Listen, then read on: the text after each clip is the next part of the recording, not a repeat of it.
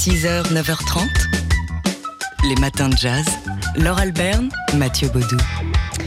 Alors le morceau qu'on va écouter là, voilà, c'est fait, s'intitule Nika. Nika, c'était le surnom de Panonika de Königswarter. Euh, la baronne de Königswarter, dont on vous a souvent parlé, férue de jazz et, de ses musiciens, avec qui elle adorait traîner tard dans la nuit pour des jams interminables. Plus que ça, elle aidait les musiciens, elle les logeait, elle les soutenait. C'était la mécène des Cats, des, joueurs de, bebop dans les années 60. Et il y a une double actualité concernant Panonica de Königswarter. Déjà la réédition de Les musiciens de jazz et leurs trois vœux, puisqu'elle demandait à ses musiciens quels étaient leurs trois vœux, leurs trois premiers vœux dans la vie. Très beau livre, agrémenté de photos. Et justement, la photo de Panonica, les photos de Panonica, euh, c'est le sujet d'un autre livre qui sort toujours chez Bûcher-Chastel, euh, intitulé L'œil de Nika. Et donc, ça sort aujourd'hui. Alors, euh, Panonica a évidemment vécu avec des musiciens de jazz le jour comme la nuit. Et elle avait, en plus de sa passion pour le jazz, une passion pour les technologies nouvelles et notamment pour les Polaroids. Alors, bah, elle a uni ces deux passions-là et elle a fait des photos, des polas euh, de ces musiciens de jazz et pas seulement aussi du New York de l'époque, de son environnement, de leur environnement. C'est donc un travail à la fois artistique et euh, documentaire. C'est un véritable trésor sur lequel est tombée Nadine de Königswarter, sa petite fille, donc à l'origine de ces publications. J'ai passé quelques temps euh, à New York chez elle et elle était déjà décédée et j'avais, j'étais dans sa chambre où séjournait et je suis tombée sur une malle de photographies comme ça qui était dans un coin il y avait euh, des polaroïdes presque enfin, en train de disparaître puisque le, procédé est probablement assez fragile. Et j'ai dit à ma tante Berit qui, vivait à New York euh, à l'époque, qui est décédée, mais euh, qu'il fallait absolument faire quelque chose puisque je voyais c'était la plupart des photos de musiciens qui étaient réunis dans cette malle, que c'était un trésor qui était en train de disparaître. Moi, je reconnaissais certains visages, pas tous, puisque certains étaient plus ou moins connus. Et donc je lui ai dit que je ne connaissais pas d'éditeur aux États-Unis, mais, mais qu'en France, je pouvais trouver une façon de les préserver en les faisant scanner et éditer éventuellement. Alors donc, ça a donné les musiciens de jazz et leurs trois vœux avec une maquette élaborée avec des bouts de scotch, avec des textes tapés à la machine par, par Nonika elle-même, et puis, euh, donc là, qui est réédité aujourd'hui, et puis l'édition, et ça c'est un ouvrage complètement nouveau, de L'œil de, de Nika aux éditions Bûcher-Chastel. Un livre qui fera d'ailleurs d'ailleurs l'objet d'une exposition à la galerie Delpire Co à Paris à partir de, de jeudi prochain.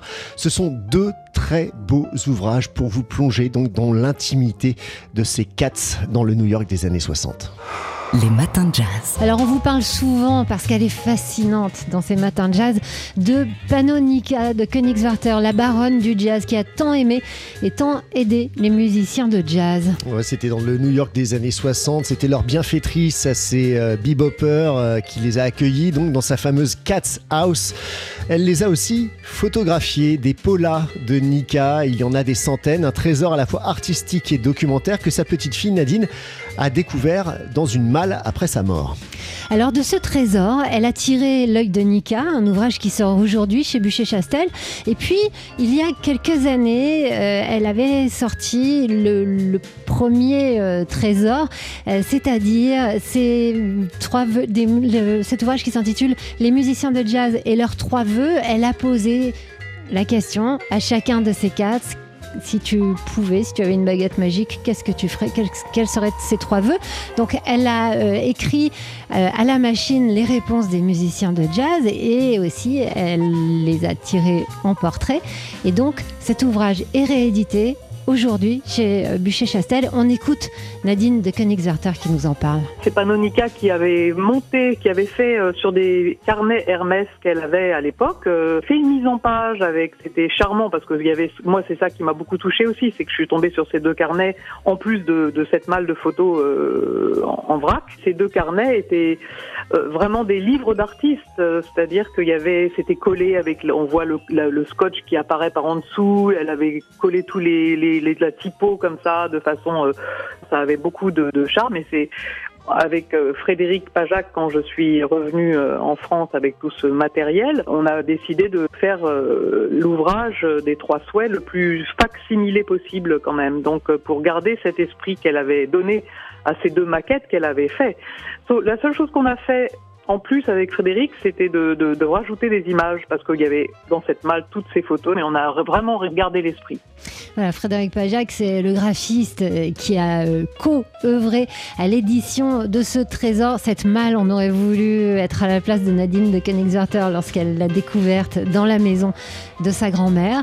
De très beaux ouvrages. Hein. Oui, ça s'appelle donc L'œil de Nika pour voir tous les polaroïdes de Padonica de Königswerther. Et puis il y a Les musiciens de jazz et leurs trois vœux, deux ouvrages parus aux éditions Bûcher-Chastel. À noter qu'une expo de ces Polaroids de Panonica euh, se tiendra à partir de jeudi prochain à la galerie Del Pierenco à Paris. Les matins de jazz. Note de lecture Fabien Simode. Et le jeudi matin, on tourne les pages de notre livre préféré avec Fabien Simode, directeur des médiathèques de Maison Alfort, qui chaque jeudi matin nous parle bah, de nos pratiques de la lecture, de ce qu'on peut en faire, et place aujourd'hui à ce que vous appelez pas seulement vous, Fabien d'ailleurs, la littérature de résilience. Et oui, puisqu'il y a quelques semaines, je vous parlais de la bibliothérapie. Vous vous souvenez, c'est ce dérivé de l'art-thérapie qui vise à améliorer notre santé mentale par les livres et par les mots. Eh bien, cette discipline a donné naissance à un genre littéraire très à la mode depuis 2020 et l'épidémie de Covid, la littérature de résilience. Alors, il s'agit de romans à forte dimension psychologique qui racontent, sur le mode de la fiction ou du récit autobiographique, des parcours de vie, de vie sans mais euh, d'embûches que les personnages réussissent à surmonter. Cette littérature nous présente donc des cheminements personnels afin de nous aider à guérir nos propres maux et à surmonter nos propres difficultés. Alors il est peut-être nécessaire de rappeler ce que c'est que la résilience, c'est-à-dire notre capacité à surmonter un drame ou un événement tragique en trouvant une nouvelle voie de vie. Alors transposé en littérature, cela donne une trame fictionnelle euh, toujours identique. Un personnage qui évolue dans un milieu hostile, qui subit un traumatisme mais qui finit par vaincre la fatalité et par dépasser cette épreuve. Les livres qui font du bien ont leur recette, une, une couverture apaisante, hein. c'est souvent la photo euh, d'une maman et de son enfant ou d'un paysage, un titre avec une forte connotation de psychologie personnelle, par exemple Celle que je suis de Claire Norton paru chez Robert Laffont, ou un titre qui peut prendre la forme d'un conseil comme Va où le vent te berce de Sophie Talmen, sortie chez Albin Michel. Alors la maîtresse du genre s'appelle Maude Ankawa, diplômée de sciences politiques, spécialisée dans l'haute finance, euh, qui après un séjour au Népal décide de tout plaquer pour écrire des livres. Respire et Kilomètre Zéro, ce sont ses deux premiers best-sellers qui se seraient écoulés à plus de 2 millions d'exemplaires selon son éditeur Erol. Alors la littérature n'a-t-elle pas toujours traité de la résilience? Bah en tout cas c'est la question que se posait il y a quelques mois l'éditorial du magazine littéraire qui parlait de sous-genre littéraire à propos de la littérature des résiliences. Alors, genre ou sous-genre, il ne m'appartient pas, pardon de le dire, mais seulement de constater que les lecteurs les plébiscitent. Hein. Les livres de résilience font partie des livres les plus empruntés dans les bibliothèques publiques selon une récente étude du magazine Livre Hebdo. Euh, bah, signe qu'il y a un besoin à se faire du bien. Fabien Simode, directeur des médiathèques de Maison Alfort. Note de lecture Fabien Simode.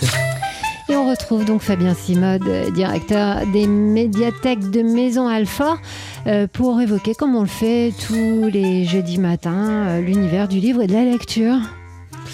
Et pour vous parler de Antoine Compagnon, qui aujourd'hui jusqu'au mois de mai est invité en résidence au musée du Louvre. Alors professeur de littérature française à l'université Columbia de New York et professeur au Collège de France à Paris, ce grand spécialiste de Baudelaire et de Proust, écrivain lui-même, livre chaque semaine sa vision du plus grand musée du monde. Ça s'appelle Mon Louvre, hein. c'est le titre qui de, cette chronique qu'Antoine Compagnon écrit chaque semaine euh, et qu'il livre euh, une rencontre, une impression sur la vie quotidienne du musée.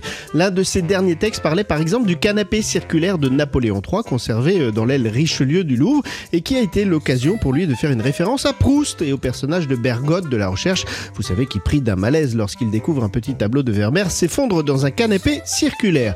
Un autre texte racontait l'étonnement d'un groupe de visiteurs passant devant une toile blanche qui n'était pas un tableau moderne de Malevich, prévenait euh, compagnon, mais simplement une peinture recouverte d'un drap, drap, blanc avant le vernissage de l'exposition des collections du musée napolitain euh, di Monte que vous pouvez voir jusqu'au 8 janvier au Louvre.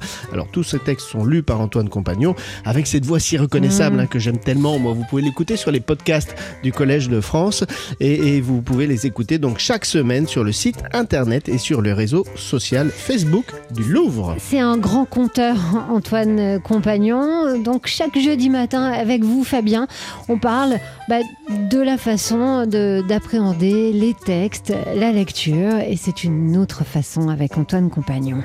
Note de lecture Fabien Simode. 6h, 9h30, les matins de jazz. Laure Alberne, Mathieu Baudou.